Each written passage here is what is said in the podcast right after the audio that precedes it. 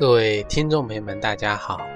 欢迎收听由荔枝电台独播、浩然居士讲述的《黄帝内经与养生智慧》节目。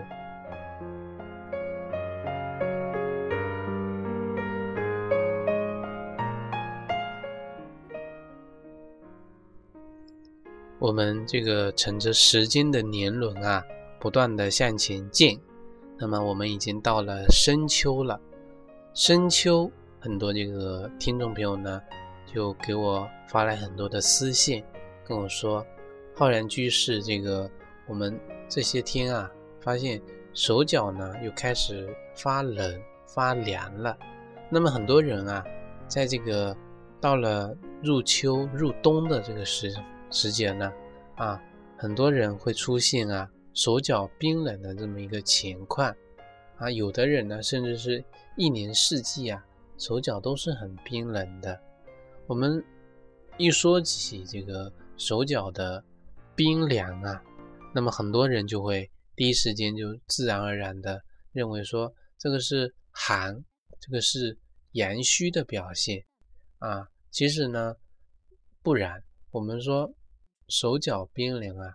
远远不止说是我们所说的寒邪，或者说阳虚这样体质的这么一个简单的认为。那么今天呢，就跟各位听众朋友啊，来讲一讲关于人啊这个这个手脚发冷发凉这么一些啊中医的知识，分享给大家。首先呢，我们来。啊，了解一下我们中医的一个术语术语啊，这个手脚发凉，在我们中医学里面啊，有一个术语叫做手足厥逆啊，厥逆。如果说从这个发凉的范围来说呢，我们有这个从手脚到我们的肘部到我们的膝部啊，那么手脚肘膝这四个部位呢？我们中医称为啊，叫四肢厥逆，四肢厥逆。那我们为什么很多人容易发生手足冰凉这样的情况呢？那么我们可以给大家呢做一个比喻啊。我在很多期节目中喜欢跟大家做比喻，这样子呢大家能够啊更加的这个生动形象的理解我们很多中医学中啊晦涩难懂的一些知识。我们打个比方。冬天的时候，很多北方呢喜欢烧这个暖气啊。从供暖的公司或者说烧煤炉的这个地方到达这个我们很多人家庭的这种暖气片上的时候呢，啊，这呢有一个这个我们称之为暖气的供应系统。那么这个中间啊有三个环节，那就是说一个是供暖的源头啊。第二个呢，就是供暖的管道；第三个就是供暖气的这个暖气片啊。那么，如果你简单的认为啊，这个暖气片不热啊，是就是由于我们供暖公司没有啊，或者说供暖的设备没有加大马力给你烧热，那么可能我们很多人就有失公允了啊。这个和你这个很多人手足冰凉的是。原因认为是阳虚，这有什么这个区别呢？啊，这个就是说有一些片面，因为我们把这个暖气片啊，比作就是我们这个手足的四肢，而供暖的这个啊公司或者说供暖的源头就是我们的什么身体的这个阳气啊，你的手足冰冷的这个嗯原因是由于我们阳气不足造成的吗？啊？不单单只是这么一个简单的啊一个原因啊啊，这个就由于我们这个阳气的虚弱来说起了，导致我们暖气片这个终端最终不热的原因啊，有可能是我们的供暖源头出现问题啊，可能确确实实是我们这个供暖的源头。没有好好的啊提供暖气，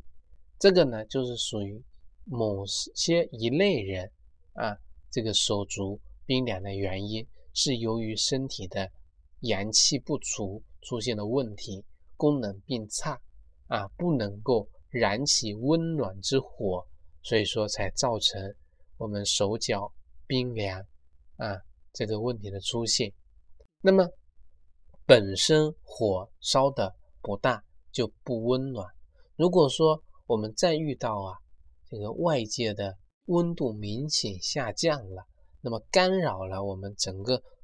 大家不要忽略了中间管道传输的这么一个过程。所以说，我们温度的高低，人体的感受温度的这种程度啊，其实是通过一个温差来表现出来的啊。暖气半路上就已经降温了，那么到到达这个暖气片的时候呢，那已经是冰冷了。所以说，判断一个人啊。阳气虚弱的标准呢是什么呢？是平时就怕冷，身体呢本身就容易疲劳啊，面色上表现出发白，唇色呢淡，这个脉象呢虚弱啊，脉象呢这个细弱啊细弱。那么再遇上这个这个天气啊，手脚呢冰凉的问题呢，他就这个更加的明显加重了啊。那么解决这个阳气虚弱的问题呢？这个方法就是什么？就是我们温补我们的阳气。所以说，我们中医在温补阳气上面啊，选用的就是啊补阳的药物啊补阳。那么补阳的药物有哪些呢？有这个肉桂，有这个附子，有这个心灵皮，有这个肉苁蓉啊。补气的呢有什么呢？有这个。黄芪啊，这个人参、党参、白术，所以说解决我们啊这个阳气虚弱的问题，从两个角度出发，一个就是啊温补啊补阳，还有一个呢就是补气，叫我们合称叫温补阳气啊，阳跟气两者兼兼得啊。当然我们这个还是应该啊避开这个受寒啊。受冷这个呃因素来谈的，这个呢是一个比喻的呃角度。那么第二个导致我们暖气片不热的原因，那就是说暖气传输的线路出现了问题啊，也就是说我们的暖气管道堵塞了啊，供暖的这个源头啊烧得很旺，烧得再旺。但是呢，中间堵了，它就是传输不到你这个终端上来。那么这个时候呢，不只是我们的手脚冰冷，那么中途还堵着，那么里面呢，却这个什么烈火熊熊的燃烧，那么热出无入啊，那么就容易使我们的这个烧火的这个暖气炉啊烧坏掉。所以说，这个第二个角度叫气血不畅。这告诉我们什么呢？啊，告诉我们什么呢？就是我们讲这个暖气管道堵塞的原因了。啊，有什么呢？这个我们的泥沙这个堆积，我们这个灰尘堆积，这些都是比较好办的。那么担心的就是说被一些石头给堵住，那么就比较难处理。比如说，我们很多人在供暖源头持续供暖的情况下，中途啊堵得很厉害。那么我们暖气片呢就越凉，这也就是我们跟人体做比比喻的话，人体的气机、人体的血行越不通畅，那么人的手脚啊就越凉。这个也就是我们中医里面所讲的呀，叫热生绝一生啊，热生绝一生。堵得轻可能是我们气机的不畅，堵得重。那么就很有可能是我们的痰湿淤血逐步淤堵加重的这么一个情况，所以说判断这种气血不畅的一个表现啊啊，它的标准虽然说表现出手脚冰冷，但是呢并不怕冷啊，抓住这个关键点。我们刚才讲这个啊手脚冰冷有一个特点就是这个怕冷，那么就是跟阳气虚弱有关。但是你不怕冷，你还热烘烘的啊，这个这个炉啊，供热源呢还在烧的火旺啊，那么这个时候呢不怕冷，反而还这个伴有内心的烦躁烦热啊，舌苔呢不是我们刚才阳气虚弱所表现出的淡白，而是表现出啊红苔啊舌红苔黄这么一种表现。所以说，对于这种有堵塞的手脚冰冷，那么我们应该解决的方法应该是什么？要疏散淤热，要啊通调我们的气血。所以说，在选择中医药的时候呢，我们选择疏散调气类的药物，比如说这个柴胡啊、荆芥呀、啊蝉蜕呀、山叶呀、菊花呀、薄荷、豆骨、豆豉啊等等这些啊，这些我们讲的疏散的啊，还有呢就是讲活血的啊，去血堵了嘛，一个叫通疏啊，一个是要调气，还有一个就是要活血啊，活血。那么活血的时候呢，还要凉血，因为这个时候呢，啊，这个热出无路啊，啊，要这个使这个热源呢，要温度降下来。所以说我们在选择药物的时候呢，可以选择啊，党参、啊丹皮、这个赤芍、茜草，还有栀子这些凉血活血的药物。